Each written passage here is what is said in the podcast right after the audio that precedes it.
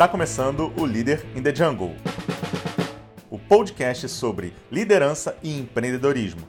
O líder de hoje é o Delber Lage. Ele é CEO do Salary Fits, uma fintech brasileira que tem atuação internacional, simplificando a rotina dos RHs e gestores através da automatização de diversos processos de folha de pagamento e benefícios. O Delber tem formação em Direito e hoje mora em Londres e vai contar para gente, nesse episódio, um pouco da sua trajetória e compartilhar o que ele tem observado de diferencial no exterior, que a gente pode até usar aqui como tendência, referência no nosso mercado. Delber, seja muito bem-vindo ao nosso podcast, é um prazer receber você aqui. Eu que agradeço a oportunidade, Bruno. Vai ser uma satisfação aqui trocar ideia e, e debater sobre, sobre esses tópicos. Maravilha. Bom, queria então que você começasse contando um pouquinho da sua trajetória até chegar aí na sala de fits e também em Londres, né? claro, claro. Assim, é, acho que toda trajetória tem, tem suas particularidades, mas eu costumo dizer que se eu fosse, desde o momento que eu me formei, quebrar minha trajetória a cada cinco anos e, enfim, nos cinco anos, é, no início de cada um desses períodos de cinco anos, né, eu fosse fazer uma previsão de onde eu estaria nos cinco subsequentes, eu acho que em todos os casos eu teria falhado miseravelmente.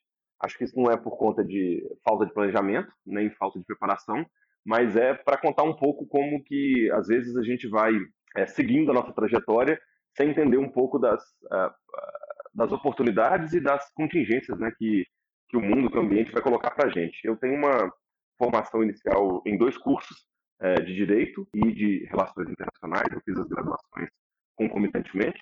A de Relações Internacionais quase que meio sem querer, uma história que eu posso contar depois se for o caso, mas acabou que eu, que eu brinco que eu tinha um, um certo é, estereótipo né, de, de não ser nada. Lá no, na turma do direito, o pessoal falava: Nossa, você faz relações internacionais?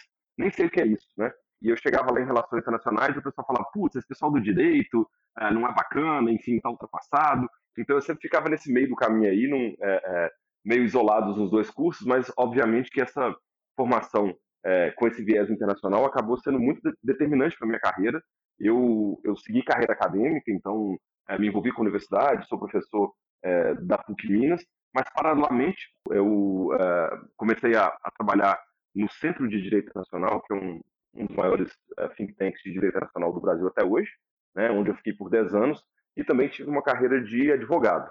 Com essa dupla experiência, eu, eu, eu sempre tive ali uma conexão muito forte com, com direito e com relações internacionais.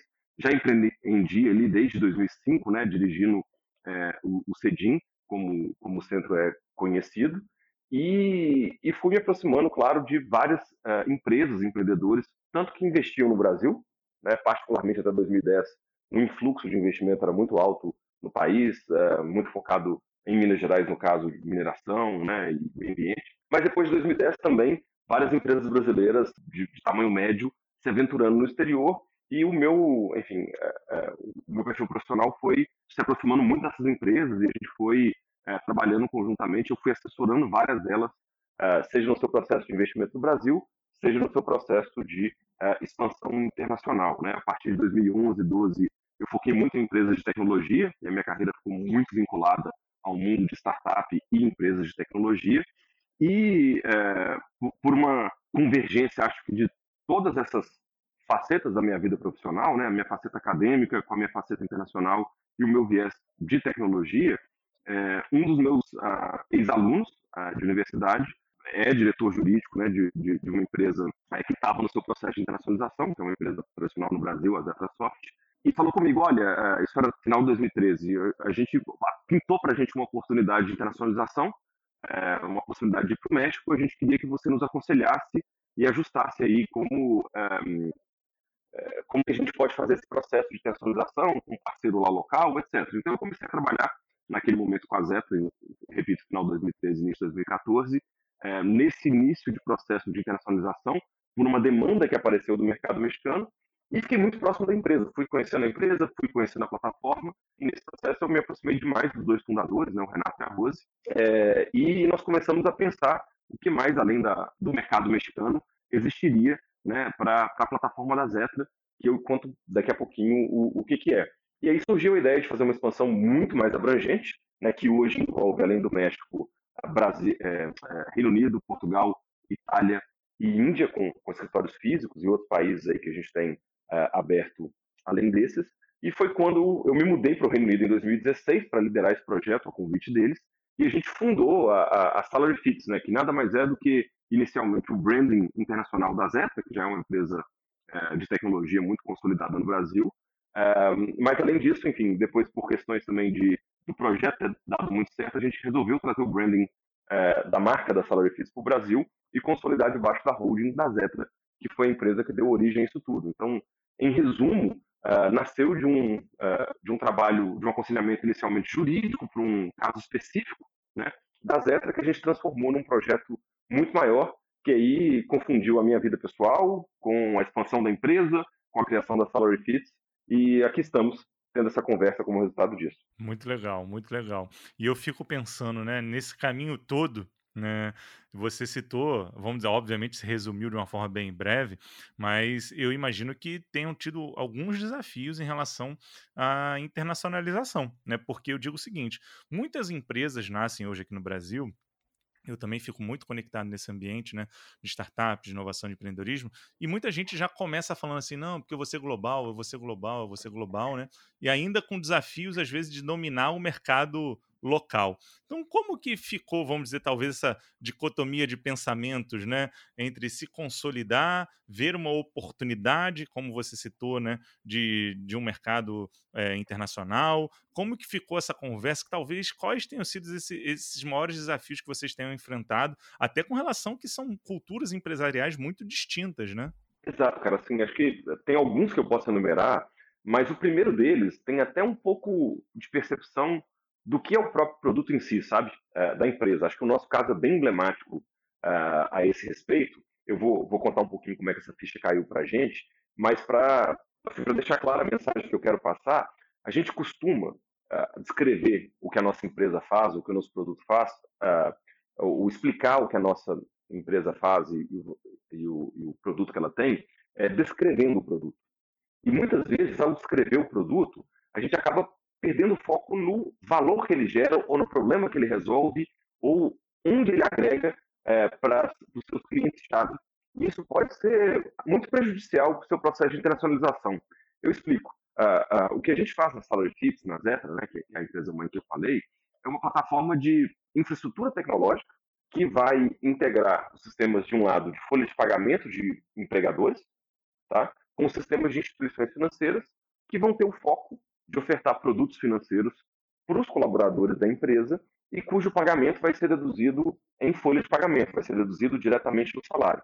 Então, não preciso dizer, nossa plataforma nasceu com o próprio crédito consignado no Brasil, 20 anos atrás, para digitalizar os processos de oferta do consignado e, particularmente, gestão dessas consignações na folha, eh, de coleta desse pagamento, de conciliação dos lados, do lado dos bancos. Antes era um processo muito manual, conosco ele é um processo absolutamente digital. A gente escalou essa plataforma né, é, no crédito consignado e depois fomos entendendo, mais ou menos nesses, nesses anos aí de 2013, 2014, que a plataforma em que se ofertava consignado, ela pode muito bem uh, ofertar previdência privada, investimentos, seguro de carro, casa, vida, saúde, etc. Enfim, consórcio, toda sorte de produto financeiro ou ligado ao bem-estar financeiro dos colaboradores. E por que, que eu estou mencionando isso? Isso foi uma ficha que veio cair para a gente já tardiamente, mas se a gente fosse olhar aí para os primeiros 15 anos de existência da empresa, a nossa percepção do produto era, não, nosso sistema é uma plataforma de tecnologia que vai viabilizar a gestão de produtos com consignação em folha. E se você olha para a plataforma nesse ângulo, para começar, você restringir o seu mercado a países em que se oferta produto com consignação em folha. Naquele momento, quando eu cheguei para começar a trabalhar com a Zeta em 2013, foi até uma surpresa para os próprios fundadores da Zetra o fato de que existia uma regulação parecida com o crédito consignado no México. Naquele momento, é, em termos de desenvolvimento do mercado, um pouco atrás do que o Brasil estava na época, daí a necessidade é, deles buscarem uma empresa como a Zetra. Mas perceba que a ideia era: a gente tem um produto pequenininho, crédito consignado é uma coisa que só tem no Brasil, e eu faço um sistema de gestão de consignado, logo eu não posso sair do Brasil. Quando veio essa sementinha de entender, olha só, peraí, primeiro tem lugar fora do Brasil que tem consignado, a exemplo do México.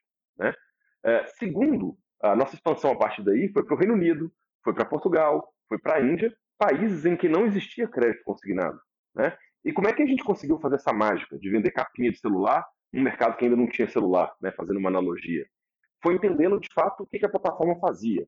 A bem da verdade, a gente começou a olhar para os 15 anos da empresa no Brasil precedentes e percebemos que ah, os produtos ofertados por meio da plataforma, né, seja o empréstimo, seja os outros produtos que vieram a ser agregados depois, eles são ofertados com condições comerciais muito melhores que aquelas que tem no mercado. E começamos a tentar entender por quê. Uma das razões, claro, é o menor custo de risco né, de, de inadimplência, já que as parcelas são deduzidas na folha. Só que mais do que isso, a gente percebeu que tem um custo uh, de transação, né, um custo para administrar a oferta daquele produto muito menor, porque as informações são validadas, tem menos fraude, é, é tudo digital, você gasta menos para processar aqueles pedidos, a oferta do produto, etc., a conciliação. E mais do que isso, que o empregador, ao perceber que o empregado consumia por meio da plataforma produtos é, que são mais baratos do que aqueles que ele já consome no mercado, o empregador começa a promover isso. Logo, isso reduz demais o custo de aquisição por parte das instituições financeiras que transacionam na nossa plataforma. Por que eu estou contando essa história? Porque a gente passou a perceber que o valor que a gente traz para o mercado, ele não é o sistema de gestão de consignado, não é o back-office que você diminui. Ele é o fato de que você pode ofertar para os colaboradores é, um produto mais inclusivo, com taxas melhores, com preço melhor, para o empregador uma ferramenta de benefício é, em que ele vai apoiar o colaborador ali no bem-estar financeiro dele, e para as instituições que ofertam os produtos financeiros conosco, a gente está ofertando menor custo de aquisição, menor custo de transação, menor custo de risco, ou seja, um canal muito mais sustentável para a oferta dos produtos. Bom, se a gente começa a olhar para esse ângulo de oferta de produtos para uma camada da população que é subservida pelo mercado financeiro, a gente começa a perceber que na Europa, 49% das famílias são o que eles chamam de underbanked. Tem acesso a uma conta bancária, mas não necessariamente a produtos de crédito, a produtos de seguro e outros produtos de qualidade. Então ali há um espaço para a gente entrar com a nossa plataforma ao é, trazer, digamos, esse benefício para o mercado. Então foi daí que a gente começou a criar não só a Salary Fits, mas como entender a proposta de valor. Nós passamos menos a descrever o que, a gente, o, que o sistema era e passamos muito mais a propor é, o valor que a gente gerava para o sistema financeiro como um todo. Aí sim conseguimos chegar no Reino Unido, por exemplo, em 2016, encontrar uma fintech é, que ofertava crédito e fazer com que ela começasse a ofertar crédito com desconto em folha. E começamos a crescer uma base, um mercado que não tinha consignado, de zero para 800 mil colaboradores em, em, dois anos e meio de, de, operação, tendo empregadores aí como Royal Mail, Airbus, Peugeot, London Stock Exchange, dentre outros. Né? Então, é, foi uma história bem legal que começa, para voltar na sua pergunta do desafio, entendendo o que, que o produto fazia, sabe? É, é, muito menos descrever o produto e mais entender o valor que ele gera, o problema que ele resolve e temos a percepção de que esse problema existe lá fora. Só que na hora que a gente percebe que o problema existe lá fora, tem uma segunda questão para a gente abordar, que no nosso caso, a gente tomou uma decisão muito feliz, muito cedo, que é o seguinte, às vezes o empreendedor passa no Brasil anos para construir um negócio full time, trabalhando fim de semana, acordando de madrugada, e acha que vai conseguir fazer internacionalização uh, de 6 às 8 da noite ou nas horas vagas ali no fim de semana. E não vai, né? Se você demorou cinco anos para construir o seu negócio num país que você conhece, que tem conexões, você não vai, dificilmente, né? Não, não dá para generalizar, mas dificilmente você vai conseguir escalar um negócio nas suas horas vagas num mercado que você não conhece, numa cultura que você não conhece. Então você tem que dedicar recurso, você tem que dedicar esforço, e foi isso que a gente conseguiu fazer. A gente criou unidades de negócio apartadas, mandamos para esse país para entender a particularidade do país e investimos bastante para começar a fazer. E depois, claro, você mencionou muito bem, fomos lidar com as diferenças culturais, com as diferenças do que, que se valorizava mais ou menos no produto, é, para não me estender demais e contar só um caso, né, é, que foi um caso bastante interessante. Eu e Renato Araújo, fundador da Zeta, a gente foi na primeira reunião com essa fintech é, que eu comentei que se chama Naver, né, para desenhar o que seria o fluxo do nosso produto com a nossa plataforma, né? E aí fomos discutir com ele os mecanismos que a gente tinha para evitar fraude, né? Para validação de identidade é, do colaborador e garantir que a pessoa que estava pedindo o empréstimo fosse mesmo a pessoa que estava empregada na empresa, né? E começamos a chegar lá e falar assim, oh, não, nós podemos validar isso aqui é, com uh, o NI number, que é o correspondente ao CPF deles lá, né? E aí o, o, o Martin, que, era o CEO do, do Neighbor naquele momento, falou, não, Delber, esse número aqui, a gente não dá para ninguém esse número. Para piorar, o colaborador não sabe esse número de cor. Então ele vai conseguir, se eu for começar a jornada pedindo esse número, o que aqui no Brasil pedir o CPF é super normal, né? Ele falou assim, eu não vou conseguir vender. Falei, tá bom. Então vamos usar o número de matrícula, né? Que é o número de registro dele junto ao empregador. Ele falou, você tá louco? É, ninguém que vai saber isso, vai ter que perguntar para o RH, traz dificuldade. Falei, beleza, vamos então validar o celular. Ele, não, aqui no Reino Unido as pessoas só, tem número, só dão número de celular para o empregador é, se for o celular profissional. Pessoal ninguém tem, é uma coisa pessoal, privada. Falei, tá, então vamos com e-mail. Ah, não, o nosso público, vários deles não tem e-mail, não usa e-mail, que é trabalhador, é, é, por exemplo, supermercado, seguranças e outros que não tem é, uma exceção tão digital. Falei, ô Martin, então, o que, que você quer, cara? É, como é que nós vamos validar a identidade? Ele falou, primeiro nome, último nome e data de nascimento. Eu falei, mas ô Martin, eu sei seu primeiro nome, seu último nome, sua data de nascimento está aqui no contrato. Uh, o que, que me impede de eu fazer um application no seu nome? A ele. Mas isso seria fraude? Eu falei, é, isso seria fraude. Ele. Mas isso é problema da polícia, não é problema meu. Resultado: é, fizemos lá o sistema com a validação de identidade com nome, sobrenome e data de nascimento. Três anos de operação, chuta quantas fraudes houve? Hum. Zero. Zero, em três Zero. anos. Em três anos. Então, assim, a, a questão aí é, é um, um feature do sistema que a gente acha super rebuscado, né? A gente no México chegou a fazer validação por digital, né? É, é, e lá no Reino Unido o pessoal não, tira, fricção. Eu quero o mais fácil possível, porque a fraude é um problema da polícia, não é um problema nosso. Então, eu conto esse caso só para a gente entender também que a gente precisa conhecer o lugar, precisa conhecer as práticas, porque às vezes algo que a gente gasta tempo, esforço desenvolvendo para um mercado não necessariamente vai valer para o outro mercado. Né? Então é certamente um grande desafio aí a gente é, começar é, um negócio no, no, mercado estrangeiro, porque tem de todo tipo de particularidade que você imaginar. É fantástico, né? Esse exemplo mais didático impossível. E eu pergunto isso pelo seguinte, né? O Itseed, a gente também tem aí, vamos dizer assim, é, já um tempo né, de atuação aqui no Brasil. É aquilo que você falou, olha o tempo que a gente vem dedicando, esforço e tudo mais. E agora a gente está nesse processo de internacionalização. Então, a gente tem um sócio que hoje está em Portugal, focado, construindo as relações, participando do ambiente de negócios, enfim, uhum. remontando uhum. todas as relações institucionais e comerciais que nós levamos anos para construir aqui no Brasil e a gente sabe dos desafios que são, né? Então é muito bom você contar um caso como esse, porque é aquela coisa. Eu acho que o primeiro aprendizado que você falou é entender qual é a proposta de valor, qual é o diferencial que você gera na vida do seu cliente, né? Qual problema você resolve. Então, se você validar isso, tiver consciência, porque aí está um primeiro problema, né, Delber? Muitas empresas não sabem qual é a sua Exato. proposta de valor não sabem exatamente qual problema resolve. Às vezes está ali faturando, atuando e não sabe nem muito bem como que aquilo está acontecendo, né? O problema Exato. é que você é, pode até estar tá dando certo numa pequena escala, mas se você quiser evoluir, ser mais ágil, aumentar aquilo, você talvez não saiba como, né? Sem passar por, por responder essa pergunta. Então, acho que esse é um, um ponto fundamental, né? Antes de querer fazer qualquer coisa, qualquer expansão, seja ela nacional ou internacional. E o segundo ponto é esse: é verificar que assim não adianta, sem foco, nada acontece, né? Uhum. Então, não adianta achar é o que você falou. Ah, vou reservar aqui uma horinha, duas horinhas. Pode até ser para iniciar, você começar a estudar, né? Entender, óbvio, tudo pode começar aos poucos, né? Mas é, talvez seja muita, vamos dizer assim, muita presunção achar que com duas, três horas vai, vai conseguir internacionalizar de fato, né? Então, acho que esse é um ponto muito bom, um ponto do foco, né? O foco, de fato, e eu digo isso para o time. Gente, quanto mais foco você tem nas suas atividades, nos seus entregáveis, nos seus processos, certamente a gente aprende mais rápido, consegue até errar mais rápido, né? Então, o que você falou, imagine se você fica planejando um tempão e vai lá pedir um, um número que, que o cidadão, né, é, em inglês, ele não, nem sabe, não sabe nem como achar aquilo, e você achando talvez que aquilo fosse super normal, né? Então, é, é, muito bom. É aquela coisa, né? Vai botar realmente gastar solo de sapato na rua para conhecer o público, é, as peculiaridades culturais e começar a escalar. Então, assim, achei fantástico esse exemplo, foi extremamente didático e eu acho que fica de reflexão quando. Então, assim, não estou falando que aqui a gente tem que ter medo de internacionalizar, mas quais são os cuidados e os desafios que a gente passa né, por esse processo, né?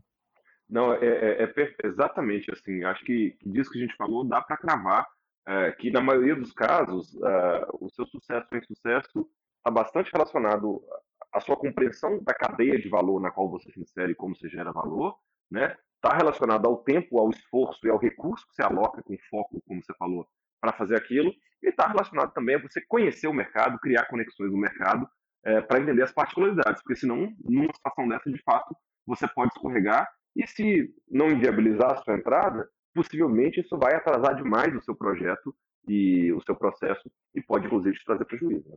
Muito legal, muito legal. E aí eu queria te perguntar o seguinte: visto tudo isso, ou seja, acumulando essa experiência de coisas diferentes que já aconteceram, o que, você acha que a gente poderia olhar de coisas interessantes que vocês enxergam é, em outros mercados fora do país, né, com as suas soluções, com as suas expertises, que a gente poderia adotar aqui como líderes, pessoas que estão ouvindo aqui agora a gente falando assim, olha, acontece lá isso que poderia ser um ponto interessante a gente estudar, tem uma determinada tendência que talvez a gente ainda não tenha dado tanta atenção. Você acha que teria algum ponto assim que poderia trazer para gente?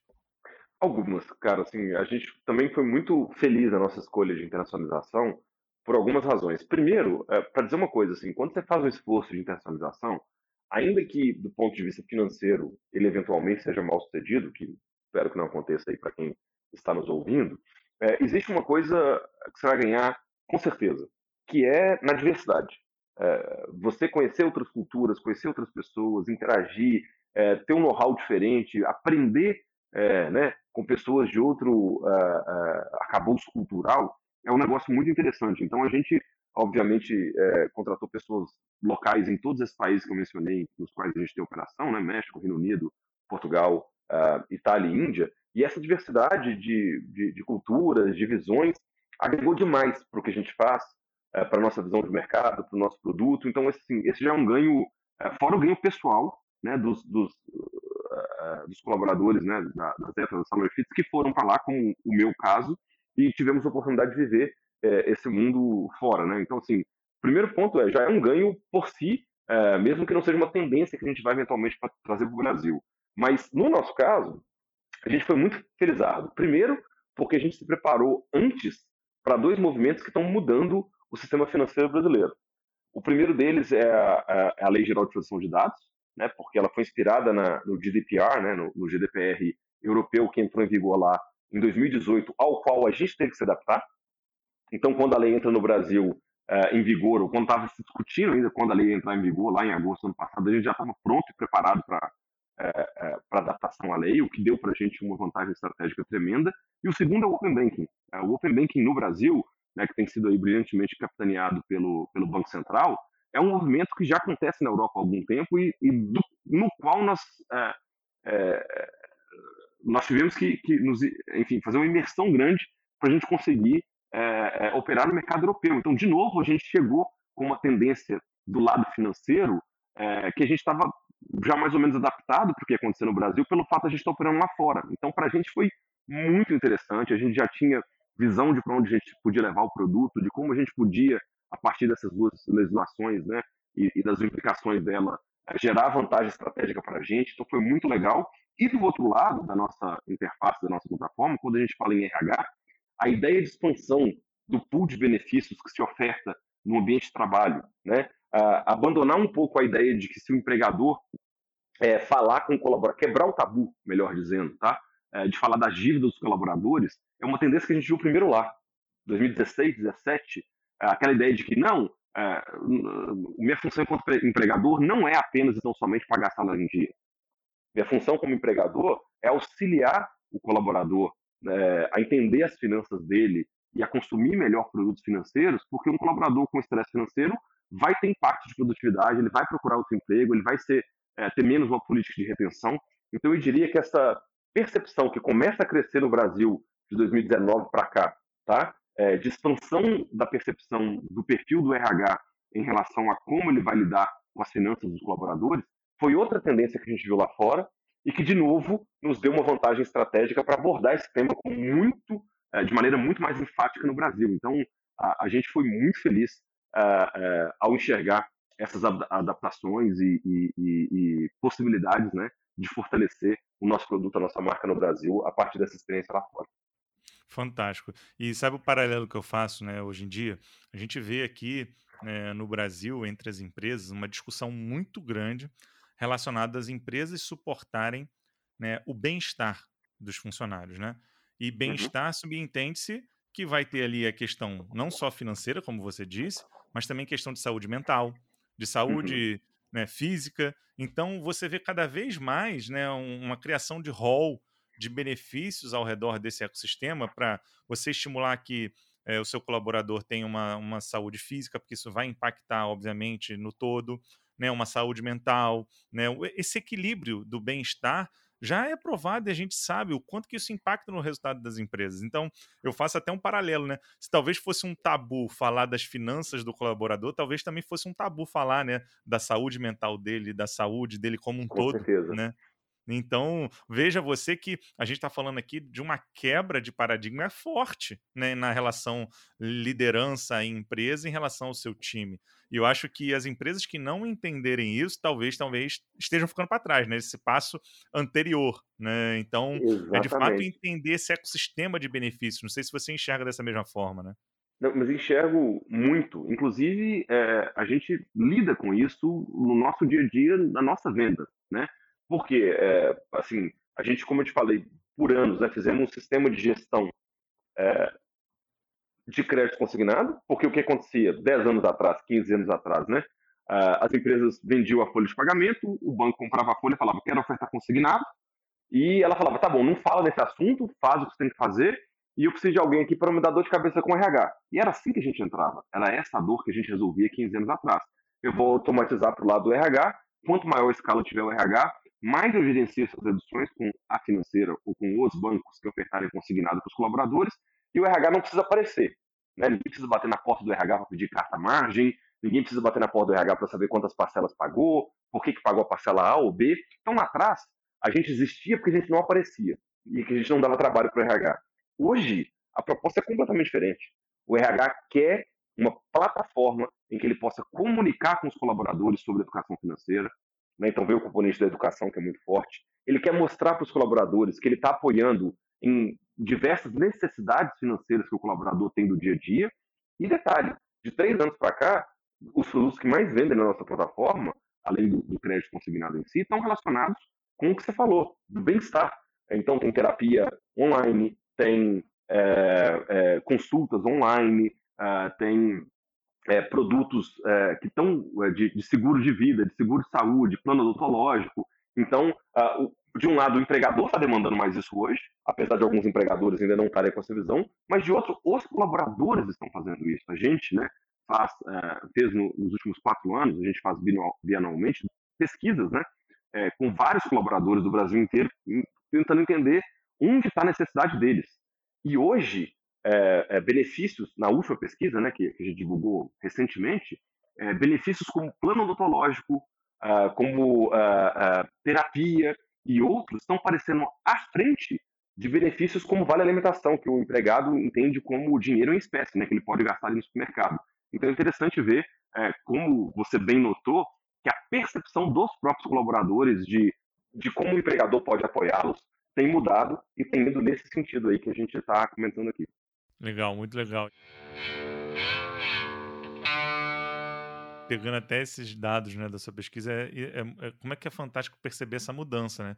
Porque a gente começa a perguntar para as pessoas o que elas querem. E a partir uhum. disso, elas informam a mudança de comportamento. Então, nós, como líderes empresariais, é aquela coisa: a gente ou percebe e muda, ou, ou é aquela coisa, a gente pode estar fadado ao, ao fracasso, né? Então, veja, você falar aqui hoje em dia, a gente poderia aqui talvez até gritar aqui e falar assim: que absurdo! Quem que vai preferir alguma, entre aspas, experiência eu dar dinheiro para essa pessoa, né?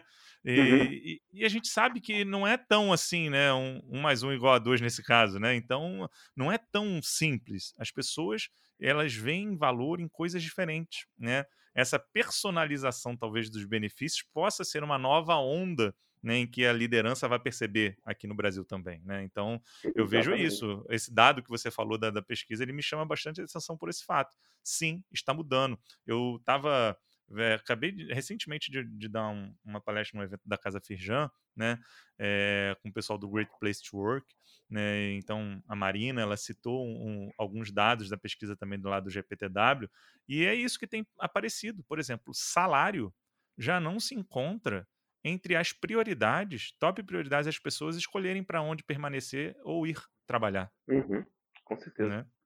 Então as pessoas é, é começam a enxergar desenvolvimento de carreira, né? Uhum. outros benefícios, oportunidades de aprendizagem, como você falou, educação, que impacta até muito aqui a gente na WITSEED, né?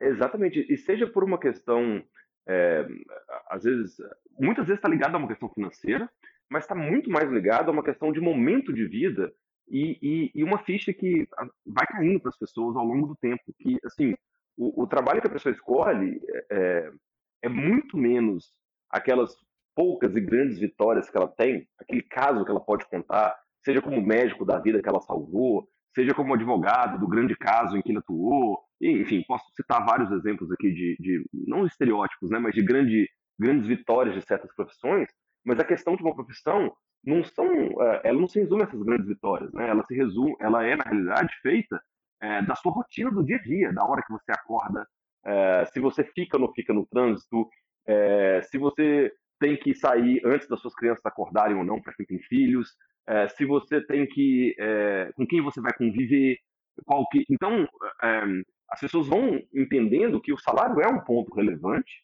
mas que há outros elementos aí nessa vida e, e, do seu momento de vida que são importantes. Né? Então, para voltar naquele exemplo lá que eu falei de, olha, será que é melhor 400 reais de aumentar o vale alimentação? Um plano odontológico. Depende. Porque se às vezes você é uma, um, uma pessoa que tem é, dois filhos uh, novos e que vão enfrentar ali um tratamento, às vezes, odontológico, que vai ser longo, um plano odontológico vai acabar poupando muito mais do que os 400 reais por mês ali que é, eventualmente seriam de vale alimentação. Então é só para dizer que o buraco é mais embaixo. A necessidade das vidas das pessoas molda muito mais a decisão que ele vai tomar sobre o trabalho do que uma pura e simples conta de quanto eu vou levar para casa no final do mês. Né? Perfeito, exatamente isso. E é o que você falou, cada um vai ter uma necessidade diferente, né? Então, não adianta one size fits all, né? Tipo, aquela coisa, né? uma, uma solução serve para todo mundo, né? Agora, até aproveitando um pouco, né? A gente já falou aqui de talvez de futuros dos benefícios, mudança de comportamento da, dos RHs, internacionalização, cultura, desafios do empreendedor. Já fizemos um, uma, uma misturada boa aqui, né? Mas aí eu queria aproveitar, dado todo o momento de discussão que a gente está tendo, também para te fazer uma pergunta relacionada a essa questão da gestão dos times, né? De forma remota ou até de forma híbrida, né? O que vocês, obviamente, por terem pessoas aí em diferentes países, passaram por isso em talvez também em diferentes experiências, né? Então, queria que você aí contasse por fim para a gente aí como que você acha sobre isso? Você acha que a gestão híbrida veio para ficar? É, como que vocês lidaram com isso aí, talvez no, na, nos diferentes times? E como é que vocês estão enxergando isso para frente? Pois é, eu acho que a palavra que você falou aí, é, híbrido, ela vai ser muito emblemática das percepções que a gente teve desse período difícil da pandemia, sabe? Porque a gente se considerava uma empresa que potencialmente era hiper preparada para um modelo de home office. Empresa de tecnologia, vários processos, vários tipos de controle, mais do que isso, uh, pessoas trabalhando uh, no Brasil, né? A gente tem escritório, uh, o escritório central em BH, né, a sede, mas temos escritório em São Paulo, Rio de Janeiro, Curitiba, Brasília e Recife. depois tivemos escritório no México, em Portugal, na Itália, na Índia, no Reino Unido então a gente fala, pô, estamos acostumados a trabalhar remotamente, temos os controles, conseguimos engajar todo mundo, e veio a pandemia. E quando a gente fala de um trabalho naquele momento, né, por obrigação 100% remoto, a gente começou a entender todas as particularidades que existem num ambiente como esse.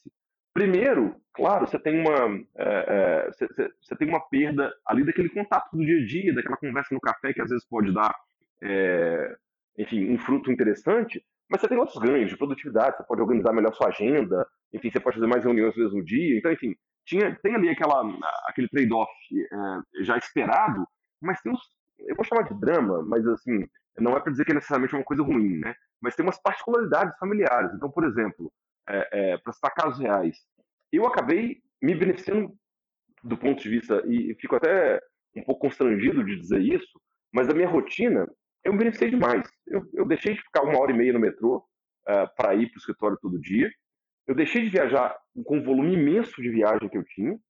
Fiquei muito mais próximo da minha família, mas eu tinha ali a, a, a, a sorte né, de viver num ambiente que era preparado para acomodar minha família, que dava para eu trabalhar. Claro que tive é, ali uma ou outra dificuldade, mas assim, estava muito tranquilo para trabalhar em casa. E eu percebi, por exemplo, que colegas que trabalhavam comigo lá, mais novos, que chegaram no time para crescer na empresa, eles tinham todo o ambiente familiar deles, era um ambiente de trabalho.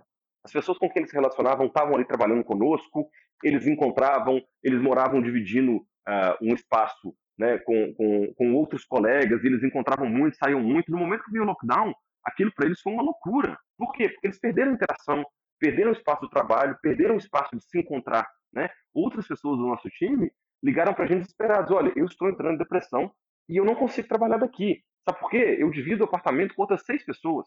Não tem, tem não tem seis salas, seis quartos no meu, no meu apartamento. É, não dá para fazer reunião um dia inteiro com mais duas pessoas fazendo reunião o dia inteiro. Eu preciso de ajuda. Então a gente começou a entender o quanto essa mudança, né, repentina de cenário impactava a rotina das pessoas, a maneira como eles estruturavam a sua vida pessoal. E aí eu acho que é o grande ponto, né? Não é mais de falar de home office, né? É o home que virou office. É, é, então, assim, é, é uma erosão total das barreiras entre a vida pessoal e profissional para pessoas que não estavam preparadas para isso. Então, esse momento agora de reconstrução pós-pandemia é justamente de entender essas particularidades e criar um ambiente de trabalho que seja um ambiente de interação, que estimule a interação entre as pessoas e que permita acomodar diferentes interesses e diferentes necessidades. A gente, é, é, para dar um exemplo nosso também dentro de casa, a gente mudou de escritório é, em Belo Horizonte, na sede, e fizemos um espaço de convivência. Ali nós temos mesas para pessoas que precisam, cujo cargo né, é, necessita de estar lá todo dia, ou que querem trabalhar todo dia. Temos regime de pessoas que vão uma, duas vezes por semana, e temos regime de pessoas que vão quando querem. É, e isso é para acomodar as diferenças. Então, acho que nesse momento, é, trabalhar de forma híbrida é, e criar um espaço de convivência, é necessário criar convivência, seja pessoal, seja virtual. Então, quantas discussões a gente teve de qual a melhor ferramenta, Discord, é, é, Slack, é, enfim, mais uma plataforma para a gente ter que interagir, mas é para criar esses espaços de convivência. Né? Então, esse modelo híbrido, eu acho que é híbrido em vários sentidos, de presencial e online, de várias plataformas pelas quais você vai interagir com os colaboradores, é o híbrido entre a vida pessoal e a vida profissional. Acho que essa palavra ela encarna aí uma série de novos dilemas que a gente vai ter para criar um ambiente de trabalho é, é, que vai ser, é, que vai promover o bem-estar, né, dos colaboradores que estão conosco. Né? É fantástico. Eu diria, resumindo, né, de uma forma muito simples, é que é um momento de aprendizado. Não dá para a gente cravar exatamente como vai ser. É tirar alguns aprendizados desse momento que a gente viveu de confinamento, né? Eu não diria nem que foi uhum. home office, foi de confinamento, para saber o que, que vai ser melhor aplicado a partir de agora e testar. E assim, eu digo que a gente não tem que ter medo de falar assim: olha, o que a gente está tentando agora é um teste. Pode ser que daqui a pouco tudo mude né? Uhum. Porque eu acho que talvez essa seja a boa comunicação, né? A gente não sabe ainda qual vai ser esse futuro, apesar de realmente ver algumas tendências de que o híbrido realmente possa trazer vantagens, né, como um todo. Delber, assim, queria imensamente te agradecer por esse papo, a quantidade de insight que saiu daqui em tão pouco tempo e deixar com você a palavra final, né, para que possa se despedir aí de quem está ouvindo a gente. Muito obrigado mesmo. Uhum. Não, eu que agradeço, Bruno. Uma satisfação enorme. Conte sempre comigo. É sempre bom trocar ideia.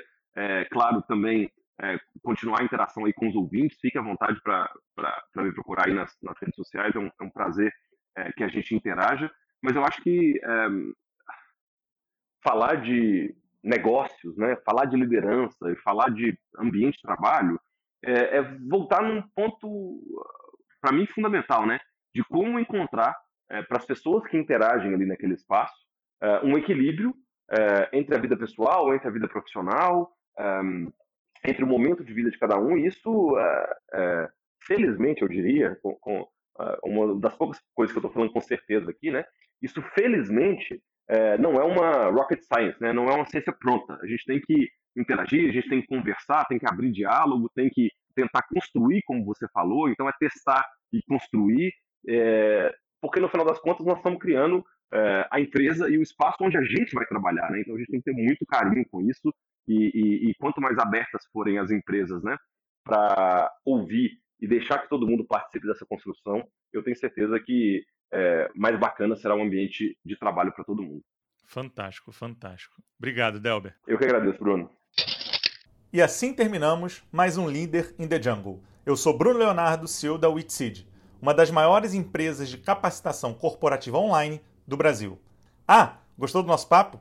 Compartilhe nas redes sociais e não esqueça de marcar a gente. Arroba BrunoBCL e arroba Witseed. Semana que vem temos mais um encontro. Até lá!